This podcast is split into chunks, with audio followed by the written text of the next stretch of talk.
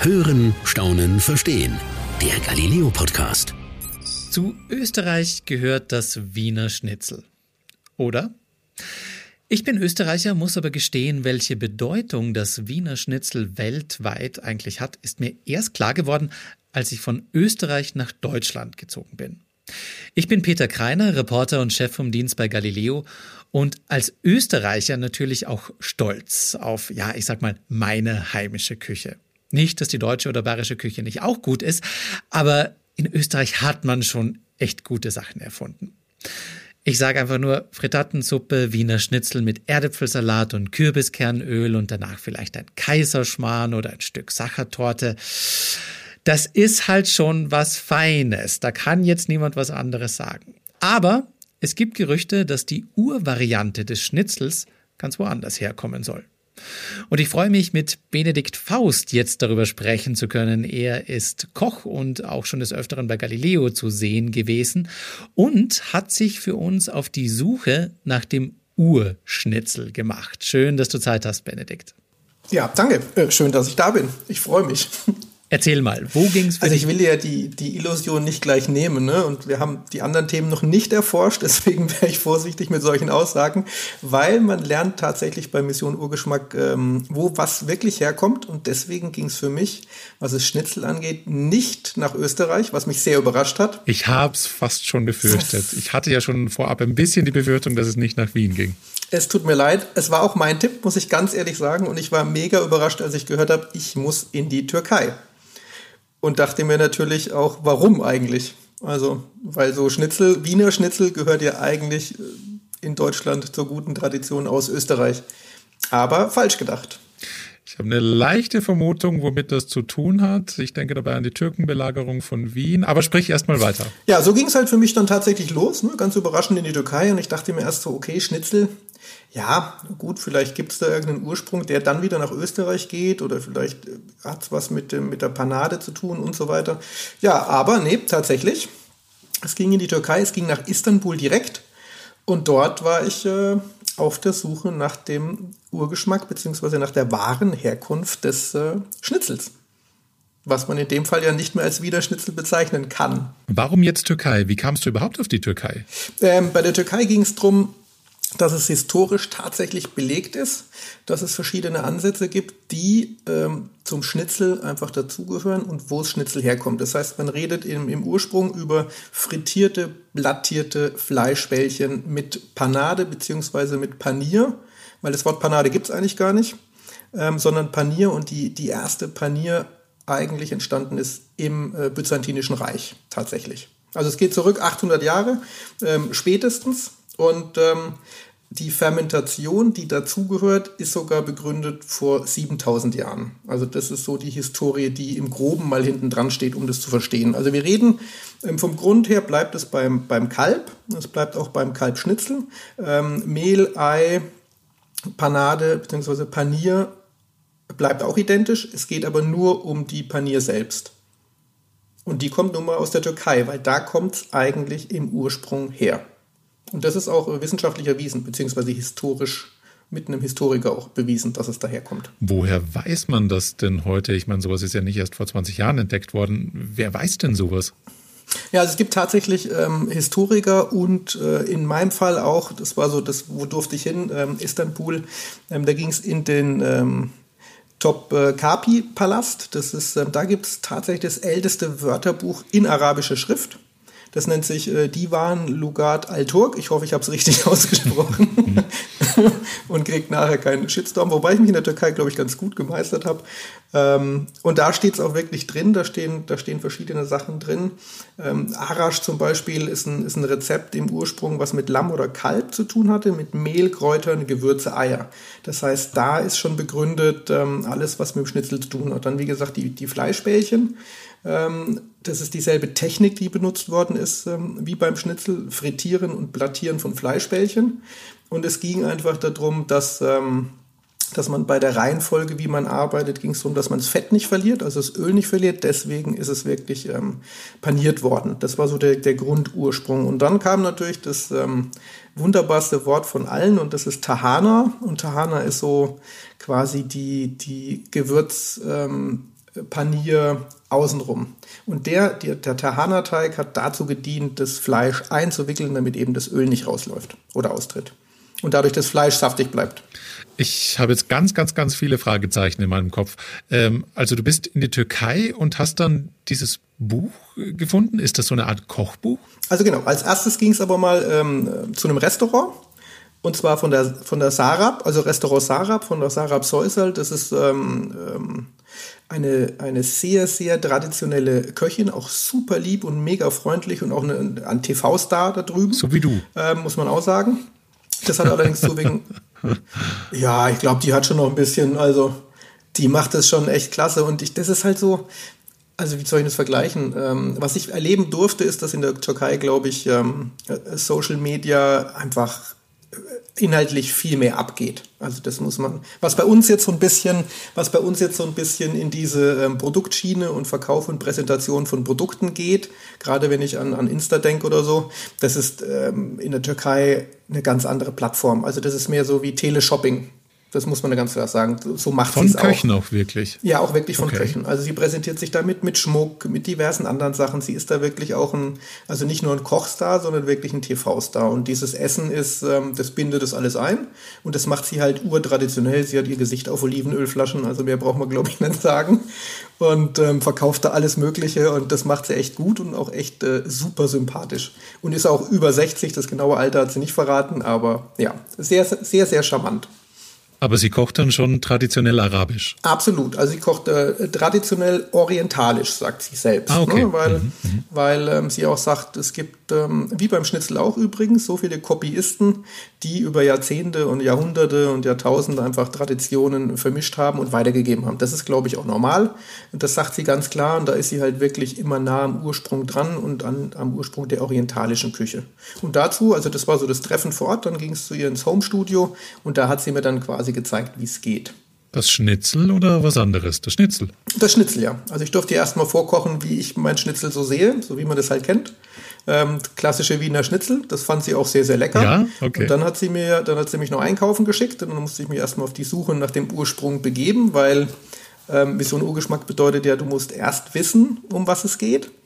Und ähm, erst auch die Hintergründe mal, finde ich auch super, weil ich meine, alles andere ist ja. Nachkochen und das macht ohne die Infos einfach keinen Sinn. Und so ist es äh, extrem spannend, einfach zu erleben und zu sehen, was wirklich hinten dran steckt an Historie und wo kommt was her.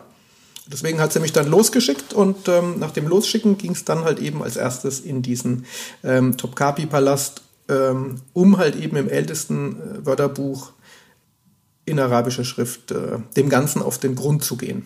Was ist das für ein Palast? Ich habe da noch nie davon gehört. Ähm, ja, der ist ja mitten im Zentrum von Istanbul mhm. und ist ähm, hoch behütet und hoch beschützt, also mit Scharfschützen und allem drum und dran. Das war schon, äh, ja, da fühlt man sich schon, schon sehr eingeschüchtert, wenn man da reingeht, sagen wir es mal so. Okay. Und dann natürlich das älteste Wörterbuch ähm, betrachten zu dürfen. Ist das wie eine Bibliothek oder ein Museum oder wie kann man sich das vorstellen? Na, ich würde, also vom Bauchgefühl her würde ich sagen, es ist ähm, wie ein privater türkischer Hochsicherheitstrakt, aber als Palast. Und ähm, ich, man kann da zwar reingehen, als Tourist auch, aber man kriegt nur zehn Prozent zu sehen von dem, was man sehen darf. Ich verstehe. Oder was man sehen könnte. Und ähm, das ist schon, schon eine Art Heiligtum. Also ich glaube, dagegen ist alles andere, also selbst der Präsidentenpalast ist wahrscheinlich genau, genauso geschützt oder da geht es halt viel um Historie und Tradition. Und ich glaube, das ist halt gerade im Orient auch, auch, äh, auch heilig und wichtig. Ne? Das ist ist schon sehr ehrfürchtig, das muss man schon sagen. Also vom also man kann sich so vorstellen mit so Ornamenten. Also es ist kein modernes Gebäude, sondern ein altes Gebäude. Ist ein altes Gebäude und ist ähm, von außen sehr, sehr eindrucksvoll. Ähm, wenn man reingeht, auch.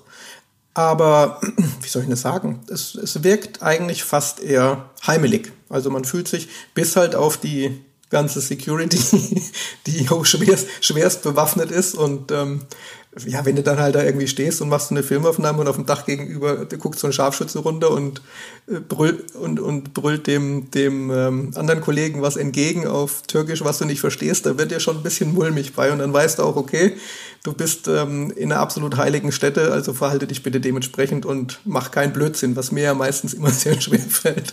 Aber ähm, nein, da war einfach äh, wahnsinnig viel Ehrfurcht Und das war zu spüren, ne? viel Tradition. Und da ging es ja auch schon drum, ähm, dieses, dieses Buch ist wirklich heilig und ähm, deswegen auch in arabischer Schrift. Also das schon. Und du durftest jeder, in dieses Buch dann mal reinschauen und drin blättern. Genau, ich durfte mal reinschauen und blättern, ja. Hat dir aber wahrscheinlich wenig gebracht, denn ich vermute mal, die arabische Schrift ist für uns recht schwer zu lesen, oder? Genau, wir haben dann äh, tatsächlich uns eine Kopie besorgt, damit wir uns da ein bisschen ähm, mehr mit auseinandersetzen können, haben uns dann auch Teile übersetzen lassen und wichtige Stellen einfach auch zeigen lassen, ähm, die historisch belegt sind und haben dann da sind wir so ein bisschen auf die Suche gegangen und ähm, da habe ich dann auch diese Hinweise gefunden eben zu diesem Arash-Rezept oder zum Tahana-Teig zum Einwickeln oder eben diesen Fleischbällchen und das sind Summe. Aber dieses Buch ist, ist jetzt kein, kein Kochbuch in diesem Sinne, oder? Nee, ist überhaupt kein Kochbuch. Also es ist quasi nur ein historisches gutes Buch. Da steht ähm, alles Mögliche drin. Ah, alles klar. Und da waren jetzt auch so einzelne Verweise für die Gerichte drin. Hm, genau. Ah, okay, jetzt. Jetzt wie, man halt, wie man halt damals gelebt, gelebt hat und wie man damals auch, ähm, auch Sachen haltbar gemacht hat und halt auch letztendlich ähm, ja so traditionelle Gerichte einfach hergestellt hat. Okay, und welche Hinweise hast du da drin jetzt gefunden? Jetzt bin ich gespannt. Naja, zum einen eben das mit diesen ähm, Fleischbällchen, ja. also dem, dem Plattieren und Frittieren von Fleischbällchen. Das ist ja die Technik wie beim Schnitzel. Dann eben äh, zum anderen das äh, Arash-Rezept. Also ähm, Arash besteht entweder aus, ähm, aus Lamm oder Kalb, was in unserem Fall beim Wiener Schnitzel einfach Kalb dann geworden mhm. ist. Und es besteht aus Mehl, Kräutern, Gewürze und Eiern. So, was ja schon nah dran ist an dieser äh, Paniergeschichte. Ah, Weißt du denn auch, wie alt dieses Rezept ist? Naja, also genauestens, also genau weiß ich es nicht. Es circa. geht, das, ja, circa 800 Jahre.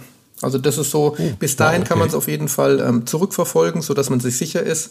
Ähm, da Tahana ist eins der wichtigsten Faktoren, das ist quasi so der, der, der letzte Schlüssel oder der heilige Schlüssel, ähm, weil dieses Fleisch mit dieser Technik, die wir gerade begründet haben, dann eben mit dem Tahana-Teig eingewickelt worden mhm. ist, damit das Öl nicht austritt beim Braten beziehungsweise beim Garen, sondern es sollte saftig bleiben. Und das war so dann die, die Entstehung von dem Tahana-Teig, ähm, der zum Einwickeln eben gedacht war. Und Tahana ist quasi ähm, verschiedene Gewürze und Kräuter, da komme ich gleich noch zu, ähm, was dann fermentiert wird. Und die Fermentation geht tatsächlich ähm, bis zu den Babylon Babyloniern ähm, vor 7000 Jahren zurück. Ne? Also das ist die älteste, eine der ältesten Methoden, um Lebensmittel haltbar zu machen. Ich bin total überrascht, aber es macht natürlich auch Sinn. Also dieses Tahana war ein Teig, mit dem man das Fleisch ummantelt, ummantelt hat. Um es beim, um's beim Braten, ums beim Braten saftig zu lassen, dass das Fleisch nicht austrocknet durchs Braten. Und daraus ist dann im weiteren Verlauf der Geschichte irgendwann die Panade entstanden.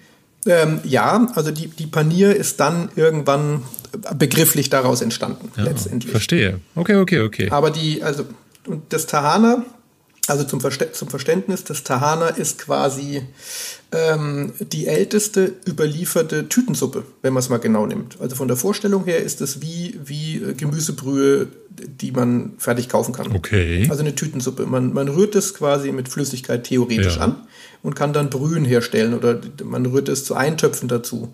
Ähm, das ist wie ein Hefeteig, weil ähm, also Fermentation bedeutet Gärung und ähm, dann ist es wie ein getrockneter Hefeteig, der bröselig ist. Also ähm, tatsächlich so, wie wenn man jetzt ein, ich sag's mal auf gut Deutsch, wenn man einen Hefetopf, einen Hefezopf ähm, einfach trocken macht und den bröselt. Mhm.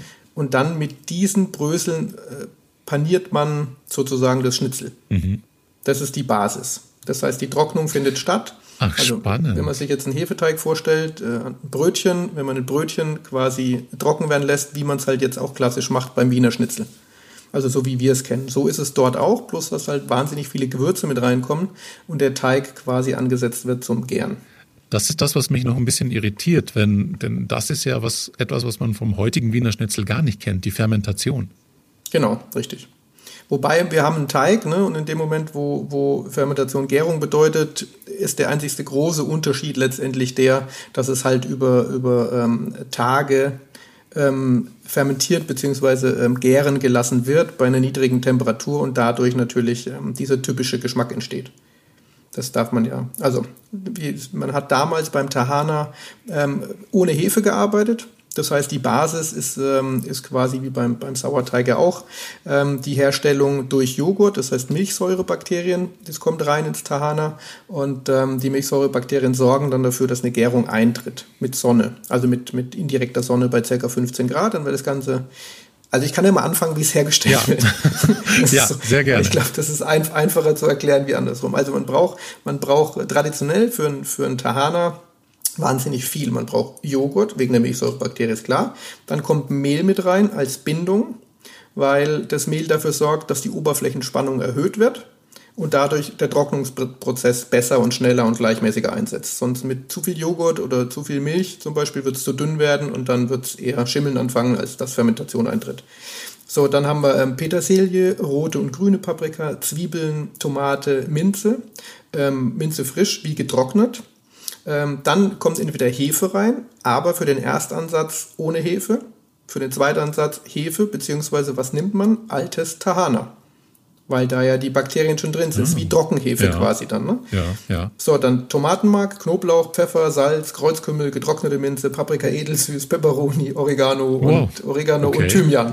Wow. So, genau. Und dieses Wow hast du nachher natürlich auch ähm, auf der Zunge, in der Panier quasi. Ich lausche dir, wie es weitergeht. Ich stelle es mir gerade schon vor, aber ich bin gespannt. So, du hast so einen großen, eine große Schüssel, wo alles drin ist, alles klein geschnitten ist und alles miteinander vermengt wird. Und wichtig ist bei der Herstellung vom Tahana tatsächlich rühren, unterheben, pressen. Rühren, unterheben, pressen. Rühren, unterheben, pressen. Das kommt daher, dass das Gemüse muss quasi den, den Saft abgeben. Mhm. Und der Saft muss sich verteilen, muss sich binden mit dem Mehl und mit dem Joghurt und der Rest muss gleichmäßig verteilt werden. So, der Joghurt ist wichtig für A, den säuerlichen Geschmack und halt eben äh, regt durch die Milchsäurebakterien die Fermentation an. Danach kommt das Ganze ähm, abgedeckt mit einem Tuch zum Beispiel äh, bei 15 Grad, circa 15 bis 20 Grad, ähm, circa in, in Schatten oder halt an eine Stelle, wo, keine direkt, wo es keine direkte Sonne gibt und das für 10 Tage. Also tatsächlich 10 Tage einfach wegstellen. Jeden Tag eins bis zweimal mal gucken, umrühren, abdecken, weiter geht's. Das heißt, es macht eigentlich ja gar nicht viel Arbeit. Nach zehn Tagen äh, ist es quasi wie ein Hefeteig von der Konsistenz her. Dann formt, formt man Bällchen wie Klöße, mhm. wie Kartoffelklöße von der Größe. Und dann trocknet man es nochmal ähm, bei Sonnenlicht. Oder, also das macht man dann ab August immer, weil die Sonne nicht so, nicht so heiß ist. Man kann es zu Hause auch im Ofen machen bei ca. 80 Grad bis 100 Grad, je nachdem. Und dann werden die, werden die, die Ballen getrocknet. Und dann hat man quasi getrocknete Crunchballen und die werden dann gemixt, zerbröselt und da drin wird dann eine Schnitzel paniert. Das ist auch schon alles. Also das hört sich jetzt nach einer wahnsinnig geschmacksintensiven Variante zur, zur Panade an. Also gerade diese Hefeteigbällchen, ich habe jetzt den Namen vergessen, aber da stecken ja wahnsinnig viele Gewürze drin und wenn man das dann auch noch trocknen lässt, das ist ja quasi eine kleine Explosion. Richtig, vor allem wahnsinnig viel. Also das ist ähm, ich habe das live vor Ort auch sehr treffend, glaube ich, umschrieben mit, das macht halt Ping-Pong im Mund. Ne? Das ist wirklich so. Also es hüpft quasi von links nach rechts in die Backen, dann geht es wieder zum Gaumen, dann geht es zur Zunge. Das ist, man hat halt von allem immer etwas. Also dieser säuerliche, typische Fermentationsgeschmack, der ist ähm, auch durch den Joghurt natürlich da. Das ist ähm, so eine, eine, kleine saure Note, aber das ist so, ja, wie soll ich das beschreiben, so wie Zitronenjoghurt, aber ganz, ganz mild. Und dann hat man halt, der Paprikageschmack kommt deutlich rüber. Also das gibt so einen Rauch, durch diese Fermentation entsteht so ein Rauch-Paprika-Aroma, ähm, was deutlich spürbar ist. Und dann sind halt alle anderen äh, Zutaten sind halt äh, brutal unterstützend und okay. geben halt wahnsinnig viel Geschmack ab, also wahnsinnig viel Gewürz ab. Und das ist so wie ein Spicy Schnitzel letztendlich. Was aber, was wir jetzt als Europäer, Spicy würden wir mehr als scharf verstehen, aber scharf ist es gar nicht. Es ist einfach sehr aromatisch. Wahnsinnig aromatisch. Und es macht wirklich Ping-Pong im Mund. Und äh, man fokussiert sich witzigerweise dann viel mehr auf die Panier als äh, doch aufs Schnitzel. also da ist das Schnitzel wirklich mehr ähm, die Beigabe, als dass es die Hauptkomponente darstellt, wie es ja jetzt beim Wiener Schnitzel ist. Ne? Saftig in Kombination mit, mit, äh, mit Panier außenrum ist so das Highlight und da ist es wirklich so, dass das Highlight in der Kruste eigentlich steckt. Aber war es denn gut? Hat es dir denn geschmeckt? Ähm, ja, ja, auf jeden Fall. Und nein. okay. Also es ist so, ähm, warte kurz, mein Bildschirm hat sich gerade ver, verabschiedet. Das mhm. Ding an jetzt wieder. Also, ähm, es hat ähm, ja auf jeden Fall sehr, sehr gut geschmeckt und nein, weil es halt völligst ungewohnt war. Ne? Also man kennt den Geschmack nicht. Es ist total untypisch und man muss sich darauf erstmal einstellen, dass man da halt einen, spicy Würzschnitzel einfach hat, ohne dass das Fleisch halt gewürzt ist. Das ist noch der Clou an der Geschichte. Und ähm, wenn man sich darauf einlässt, äh, mega, sensationell, aber es ist, also von zehn von zehn Deutschen, die es essen würden, wären die ersten neun, glaube ich, also würden erstmal befremdlich reagieren. Ja. Ja, ist so. Okay. Aber mit, von den neun, die sich dann damit beschäftigen, glaube ich, holt man mindestens auf 50, 60 Prozent ab, die es dann interessant finden.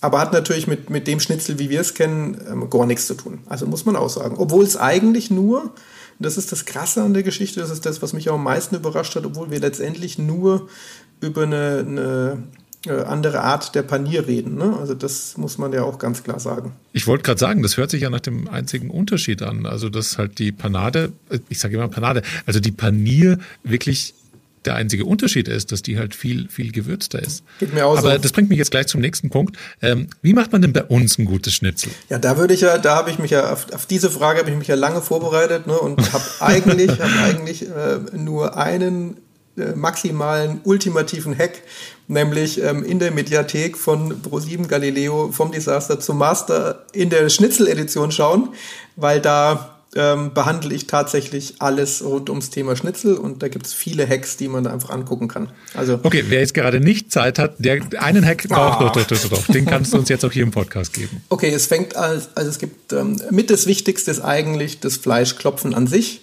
ähm, weil da wird viel zu oft viel zu doll geklopft. Das heißt, wir reden davon, dass wir eigentlich mehr eine Massage machen, dass sich die, die Zellstruktur etwas lockert und dadurch ähm, dass der zarte Geschmack einfach weiter noch zärter wird. Da ist der Trick, einfach Klarsichtfolie aufs Fleisch ähm, und dann eben mit einem mit einem Klopfer oder alternativ einer Pfanne oder einem Töpfchen wirklich vorsichtig und schonend ähm, dünn, aber nicht zu dünn. Also wir reden nicht von ne, mhm. von fein und tot, sondern wir wollen schon auch eine gewisse Dicke, damit der Fleischgeschmack noch da bleibt. Das ist so das Erste.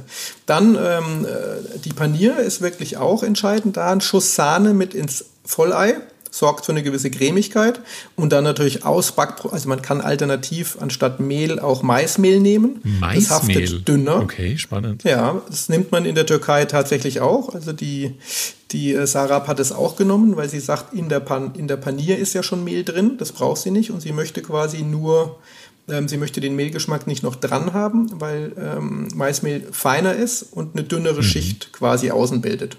Das ist auch so noch mehr geschmacksunterstützend. So, das heißt Maismehl, dann Vollei mit einem Schuss Sahne drin, einen kleinen, das gibt nochmal besondere Fettigkeit und unterstützt den Geschmack. Und dann, ähm, ja, Panier, wie man mag, am besten Brotkrume grob gröber lassen. Da kann man alternativ Panko-Mehl mit reinmachen, das mhm. ist äh, super trendy und ähm, mega crunchy. Und ähm, dann noch natürlich auspacken, oberwichtig, schwimmend in Schweineschnalz, öfters drehen, richtige Temperatur 170 Grad, ab dafür. Fertig, damit es schön aufploppt. Das mal in Kurzform die grundlegenden Hacks und Tricks, mit denen man arbeiten kann. Aber wie gesagt, wer alles äh, sich nochmal angucken will, gerne Mediathek guter Hinweis. Und ähm, um ehrlich zu sein, ich kriege jetzt gerade Hunger, Hunger, und ich, ich mag auch tatsächlich diese, diese orientalischen Gewürze sehr gerne. Also ich hätte tatsächlich Bock, das mal auszuprobieren. Da habe ich noch, einen, noch, einen, noch einen super Trick, wenn du es wirklich machst, ähm, was ich sehr gut finde. Mhm. Ähm, die Sarah hat mir dazu gereicht ähm, Bulgur mit ähm, auch frischem Gemüse und frischen Gürkchen drin. Der war so, ja, der war so orientalisch mild. Und das in Kombination mit diesem Urschnitzel sensationell. Also da war die Harmonie einfach unterstützend. Der Bulgur und die, die milden orientalischen Aromen haben einfach dem Schnitzel nochmal die Überleitung und den Kick gegeben. Und in, in Kombination war es einfach mega perfekt und sensationell. Auf alle Fälle hast du es jetzt geschafft, mir noch mehr das Wasser im Mund zusammenlaufen zu lassen. Ähm, aber noch abschließend eine Frage, wo kann man dich denn noch sehen, Benedikt, außer bei uns bei Galileo und auf den Mission Urgeschmack reisen? Ja, momentan ähm, plane ich gerade zwei Gastronomiekonzepte, die wegen Corona natürlich, ähm, so wie alles andere in der Gastro, etwas ins Stocken geraten sind, sagen wir es mal so. Und deswegen vertreibe ich mir die Langeweile mit einem Internet-Livestream. Ähm, Food Club nennt sich das. Das läuft auf all meinen Kanälen, Facebook, Insta oder YouTube. Da einfach äh, reinschauen. Food Club ähm, über Food Online oder Mindart und dann findet man mich diesbezüglich. Läuft jeden Freitag, ähm, alle sieben bis 14 Tage. Also reinschauen ist ganz spannend. Da betteln sich äh, namhafte Köche ähm, im Privaten während Corona und das ist äh, mega lustig und ganz spannend und hat viel mit Kulinarik zu tun. Hört sich gut an, aber ich muss auf alle Fälle vorher was essen, weil sonst läuft mir das Wasser wahrscheinlich noch mehr im Mund zusammen und ich muss ja im Frühling auch langsam an meine Figur denken. Es nützt ja alles nichts. Aber Benedikt, äh, vielen Dank für die tollen Infos und die tollen Geschichten. War sehr, sehr spannend zu hören, auch wenn ich jetzt Hunger habe. Ja, ich würde sagen, ich komme vorbei zu kochen, ne? also wir dürfen ja alle nicht. ja, äh, Mediathek an und nachkochen. Alles klar. Für alle da draußen, das war's für heute. Wir hören uns beim nächsten Mal wieder. Bis dahin. Tschüss. Tschüss. Das war's für heute beim Galileo Podcast. Mehr von Galileo gibt's in der Galileo App, auf Galileo TV, in unserem YouTube-Kanal und natürlich täglich um 19.05 Uhr auf Pro 7.